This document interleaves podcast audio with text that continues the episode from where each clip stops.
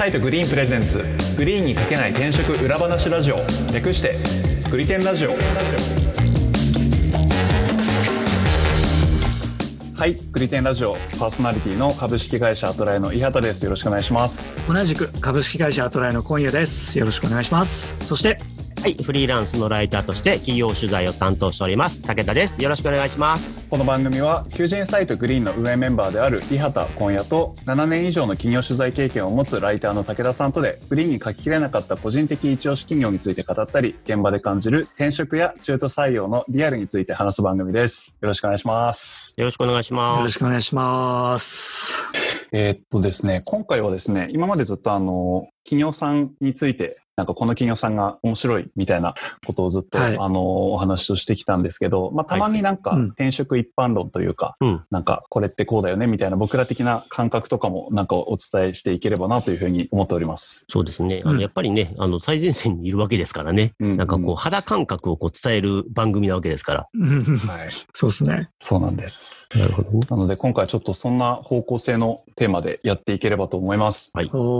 はい。で、今回はですね、えー、応募者をきちんと見てくれる。企業さんを見極めるにはどういうふうなポイントを見たらいいかというテーマでやっていければと思います。あの、うん、僕らは結構いろんな企業さんの あの採用活動を支援させていただいているので、なんかあの、うんうん、企業さんの動きとかがなんとなく見えるわけなんですけど、やっぱり求職者さんの立場からすると、あの、あまり見えない部分もあるかなと思うので、なんか、ちゃんとやってる企業ってこうだよねみたいな ところを話していければと思うんですけど。なるほどね。いや、それで言うとやっぱり、はい、うん、僕が、私が一番やっぱり現場で感じるのは、その人材のありがたみを理解している会社っていうのが、俺だったら働きたいなって思いますね。おそれってどういう感じで見極めるんですかね？人材のありがたみ。あのね、まあ、一番はやっぱりその面と面接とか行った時に多分話する感じでわかると思うんですけど、その、うん、なんていうのかな、こうエンジニアがもう今完全に足りない状態じゃないですか、どこの会社も。はい。で、救急になってて、もう人材が欲しい、人材が欲しいって、もうそっちにばっかり意識がいっちゃってて、うん、その、じゃなくて、じゃあどうやったら自分たちが選んでもらえるんだろうかっていうところに、こう、意識がいっていない企業さんもあるんですね。はいはいはいはい。で、一方で、こう、やっぱりこう、自分たちのところに来てくれるんだから、やっぱりこうこうしてほしい、こうあってほしい、こうなってほしいってことをやっぱりちゃんと考えて、それをこう、うまくこう発信している会社を見てると、やっぱり、あ、こういうとこだったら人材が入ったらこう大切にしてもらえるんだろうなっていうふうには感じますね。うん。発信っていうのはなんかブログとか、なんかまあ他の媒体とかもあるかもしれないけど、うんうんうん、そういうのでってことですよね。そうですね。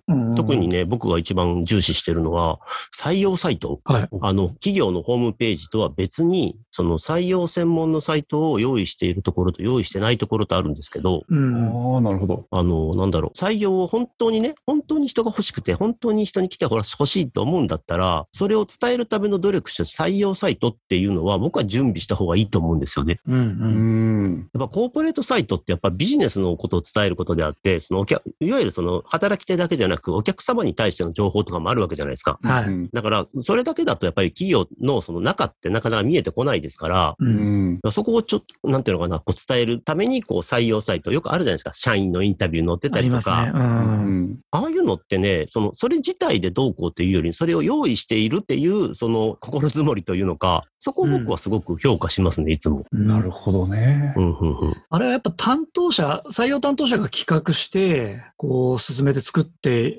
いくんでしょうね、まあ、ああいうのはね。そうも、もちろんね、それは予算もあると思いますから、人、一概には何とも言えないんですけど、うん、ただその、なんだろうな、それ、その話が通るっていうこと自体ですでに、その人事の人が会社の中である程度のその発言力があるってことにつながるし、なるほど。やっぱり人事、そう、人事の人はやっぱり採用したいわけ、特にいい人を採用したいわけじゃないですか。はい。うん、で、けど、その社内の力学もまあ特に大きい会社だったらあるわけじゃないですか。そうですね。うん、そう。だからその中でこうちゃんと人事がこうイニシアティブをね、取れる、採用に対してイニシアティブを取れてるのかっていうのは多分その辺でも見えてくると思うんですよね。うん。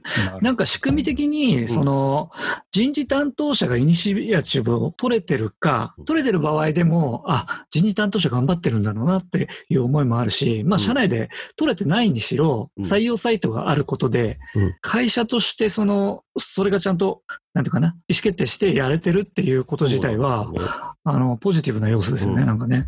だって、ある意味、こう、なんだろう、来てくださいっていう状態を整えてるわけじゃないですか。そうですね。うん。その意識って、あの、その会社選ぶの時もそうそうですけど、やっぱりその人材に対する基本的な考え方っていうところですごくチェック項目としてありだなとは僕は思ってますね。うん、なるほどな。いや、めっちゃ面白い観点だなと思いました。あの、僕、一時期、新卒採用のプロジェクト、兼務でやってたんですけど、はいはいはい、その時にまさに、あの、採用サイト、自社のアトライ用のやつ作ったんですよ。うん、あれめっちゃ大変で。でしょ？あの、うちは特にそうかもしれないけど、多分他の会社でもやっぱあれすごい大変で、なんかどういうふうな価値観を大事にしてるかっていうのを、やっぱ言葉に落として出さなきゃいけないから、いざ作るってなると、え、それ違くない？みたいなのが声がかっちゃあれ、自社ではできないと思うよ。いや、大変ですよね。うん。本当に我々みたいな外部の人間が入って、こう言語化しないと、もうあまりにも当たり前すぎて、うん、なかなか言語化できないと思う。なるほど。いや、一個のチェックポイントとしてはめっちゃなんか説得力あるなと思って、うん、そうですね。大きいかもしれない。あとはね、その社内の雰囲気がわかどうしてもそのコーポレートサイトからわかんないときは、うん、その新卒サイト見るっていうのも一つの手なんですよね。うん、なるほど。あの、中途採用と新卒採用って基本的にやっぱターゲットは違うんだけど、やっぱり会社のことを知ってもらおうとしてる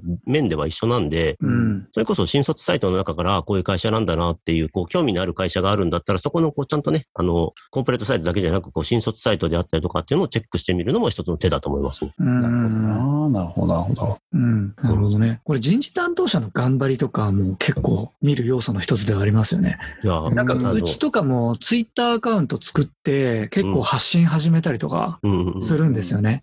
で、で多分その中でリプとかで、うん、まあうち多分新卒で主に使ってるんでしょうけど、新卒の人たちとどういうやり取りしてるかとか、っていう細かく見ていくと意外と流れが分かったりするかもしれないですね。うん、うんで、それで人事担当者の頑張りが分かる。あ、ここの人頑張れるんだな、みたいな。ああ、なるほどね。あ頑張り、確かに。なんかその、そこに込めてる、なんかちゃんと自分の意思が乗ってるかとか、そうそうそうなんかどういう思いでやってるかとかっていうのはそういうのって結構見えますよね。うん。まあ中にはその、ただ、あの、中身が空っぽで、ただやってるだけって人もいるかもしれないけど。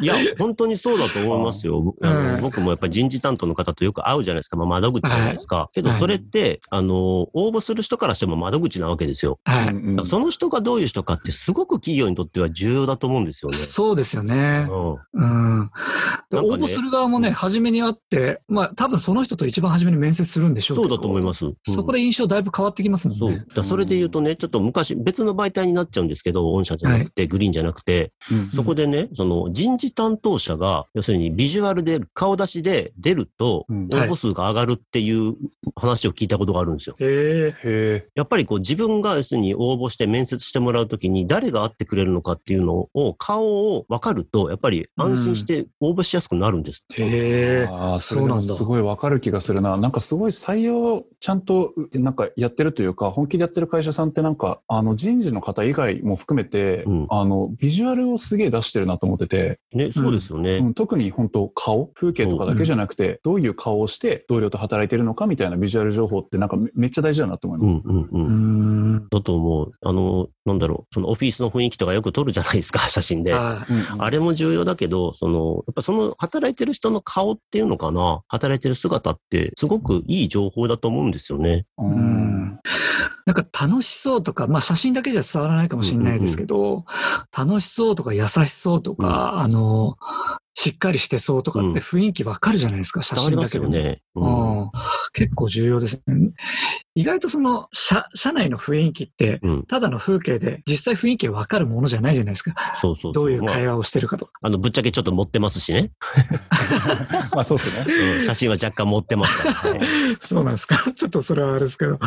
そう、だから人の顔っていうのは結構いい情報なのかもしれないですね。うん、あそれで言うとなんかもうちょっと根本的な話になっちゃうんですけど、はい、その、やっぱりその、外をイメージするってすごく大事だと思うんですよ、企業として。うん、そのなん自分たちをアピールしないと、選んでもらえない時代になってますから、だからこう採用したいんだったら自分たちの企業についてもっと外にアピールしていかないと採用ってだんだん厳しくなってくると思うんです。うん、だからそういう意味ではもうなんだろう、採用担当ってまあ大抵人事じゃないですか。うん、僕今後は採用担当って広報の仕事であっていいんじゃないのかなと思ってるんですよ。うんそれぐらいもう外を意識してどんどんブランディングしていかないと、こう採用活動っていうのがうまくいかなくなってくるんじゃないのかなと思ってて、うん、そもそも人事って、その、社内の調整するための部署じゃないですか。はい。で、社内で人が少ない、足りないから、じゃあ採用しますっていう部署なんですよ。うん。だからどうしてもこう、社内を見ちゃうんですよね。うん。まあ、だからケースも確かに多いですよね。だから取ってくるのと、その後ですね、定着してもらうための部っていうのは、僕は別でもいいんじゃないのかなって、それぐらいこうなんか思い切ったことしても採用って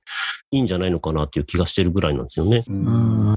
まあ確かになんか本当コーポレートの広報と実際やってることって、うん、なんかに似てますよね。似てると思います。ちゃんとなんかその自社として打ち出したいポイントを、あの、人事の方がちゃんと自覚をして、まあなんというか、よく、あの、ちゃんと適切に伝わるように、こうメッセージとして出していくってことなんか本質的には同じことやってるなっていう気がしますよね。あとさっき伊畑さんが言ってた、そのエンジニアの方が結構出てくるっていうのも重要だと思ってるんですね。ああ、なるほど。社員さんが実際に。うん。その人事の人でなんだったらその後に、なんだ、取締役で社長って3段階にやるんだったら、それよりエンジニアと会ってもらって、エンジニアと話してもらった方が、こうエンジニア同士での方が分かるこう言葉ってあると思うんですよね。うんそういうのもなんか含めて、こう、自分たちが必要としている人たちを取るためにはどういうふうに伝えればいいのかっていうことを一生懸命もうちょっと考える会社、うん。うん、そしてそういう会社だと多分、さっき一番最初に言った人材のありがたみっていうのは理解してるから、こう、選ぶがもうそういう会社に入ると、まあその、後々大切にしてもらえるんじゃないのかなっていう気はするんですよね。うん。いや、社員が前になんか出てくるのは僕もすごい大事だなと思ってて、うん、まあ、アトライとかの場合はちょっと特殊で、あの、人事っていうのを分かりやすく置いてないから、まあ、最初からエンジニアの求人だったらエンジニアが出るし、デザイナーの求人だったらデザイナーが最初から出るんですけど、なんか案外それやってる会社って、まあ、あの、結構会社によって対応さん分かれるなって思いますね。うんうん、やけど重要だと思いますよ、本当に。そういうのが。あともっと言うと、うん、なんかその、さっき言っていた広報的な役割を社員が担ってるケースもあるなと思って僕はなんかそれがすごくいいなと思ってるんですけど、うんうん、例えばなんかあのエンジニアブログだったり、デザイナーブログみたいな感じで、なんか自分たちの強みとか頑張ってるポイントをちゃんと文字にして発信してるような企業さんも結構いたりするんですよね。確かにね。うんうんうん、あのエンジニアブログなんて結構ありますもんね。ありますよね。技術的なこと書いたやつ。うちの会社とかはもうエンジニアブログ自体がその採用につながるという意識でやってたりしますからね。うんうんうんうん、そう、だからそれで言うとね、ああいうテック系のイベントとかあるじゃないですか。はい。ああいうとこにこうエンジニアをこう積極的に送り込むっていうのも多分採用活動の一環としてありだと思いますよ。そうですよね。そうですね。で、なんだったらそういう活動するエンジニアにちゃんと手当をあげるとかね。そういうとこまでやってあげると多分採用ってこううまくいくんじゃないのって気はするけどね。まあね、ちゃんと押してあげるのって大事ですよね。うん。あの、そうですよね。まだまだやっぱりこうエンジニアが個人で好きにやってるっていうぐらいのところが多いですから、うん、うん、そういうなんかテック系のこうイベントなんかに出てくると、やっぱりエンジニアさんの中ではあの会社って名前がね、パッと出てきますから。確かに。それと優秀なエンジニアが欲しいって言うんだったら、それぐらいしてもいいんじゃないのっていう気はしますけどね。うんうんうん。うん、僕、あと、あの、ちょっと社員ブログ関連で言うと、うん、あの、主にエンジニアだと思うんですけど、アドベントカレンダーってご存知です、うん、知らない。何？なんか、あの、12月になると、あの、アドベントカレンダーってもともとあれキリスト教の文化なのかな、あの、キリストが生まれる前までのクリスマスまでですよね、確かあれ。で、あの、その期間にカウントダウンみたいな感じで、あの、アドベントカレンダーに合わせたなんかエンジニアのブログリレーみたいなイベントが、あの、キータさんとかでよくやってて、うちもやってますよね、確か。やってましたね。それイベント的にやるってことそうそうそうそう。なんで毎日、なんか、代わり番号にブログ記事として投稿するっていうのがあるんですよ。なんか、あれやってる会社さんなんか、あの、うちもそうだし、あの、いくつかあるんですけど、あれやってるの見ると内容がうんぬんというよりも、あれをちゃんとやって、やれるくらいのチームワークがある会社なんだなとか、なんか、するんですよ。なるほどね。そうね。やっぱり、ね、それる人がいないと、あれ成立しないから。だと思う。あの、エンジニアブログ作ってんのに、こう全然アップされてないんだったら、むしろない方がいいんじゃないと思う。そう消した方がいいよ、絶対と思う。イメージ悪くなるよって。そうっすね。エンジニアブログ書く時間もないんだとか思われちゃうよって思う。確かにね。や、けど本当そういうね、あの、枝葉の細かいところまで多分ね、採用され、なんだろう、採用してもらう側は多分見てますよ、多分。ああ、見ますよ、ね、この、このネット時代ですから。うん、だからそれはやっぱり立体的にこう、ちゃんとね、こう、本当にこう、人が、こう、エンジン、エンジニアもしくは他のね、営業とか、もうカスタマーサクセスとかもそうですけど、うん、どんどん来てほしいと思うんだったら、そういうとこをちゃんと整合性取れるようにやっといった方がいいなっていう気はしますよね。うん、で、逆にこう、求職者目線から言うと、そういう会社っていうのはやっぱり、あ、ちゃんとしてるんだなっていうのは、ほぼ間違いなく言えるんじゃないですかね。うん、結構、肌感でわかるもんですかね、求職者は。あまあ、わかいろいろ調べて。ウェブサイト周り調べてるだけでもだいぶわかりますよ。まあそうですよね。うん、だって俺なんてある意味ウェブサイト調べる達人みたいなもんだから。確かに取材の旅やってますね。そう、取材の旅にやってるから、うん、もうウェブサイト見ただけで大体この会社のなんか立ち位置的なことわかるもんね。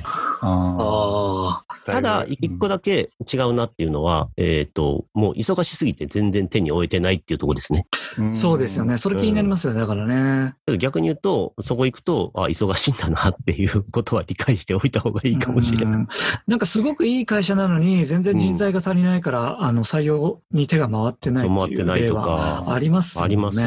まあでもなんか僕そういう会社さんでちゃんと、うん、あの採用に力入れてるケースだったら、応募とかしたら、まあ応募する前でもいいですけど、うん、何らかこう、連絡した時に結構気軽に会ってくれるようなイメージはあって、うん、まあ今ちょっとこのご時世だと難しいかもしれないですけど、ランチちょっと一緒に食べましょうよとか。そうですよね。あの、カジュアル面談なんていう言葉も一時期ね、はあの流行ってましたから、うん、本当になんか。感じで会うくらいのなんか努力はちゃんとしてくれるようなイメージはあります。特にベンチャー系なんかだったらこう、応募したら、とりあえずエンジニアと一緒にご飯食べましょうかみたいなとこは、そこそこあるみたいですね。うんうん。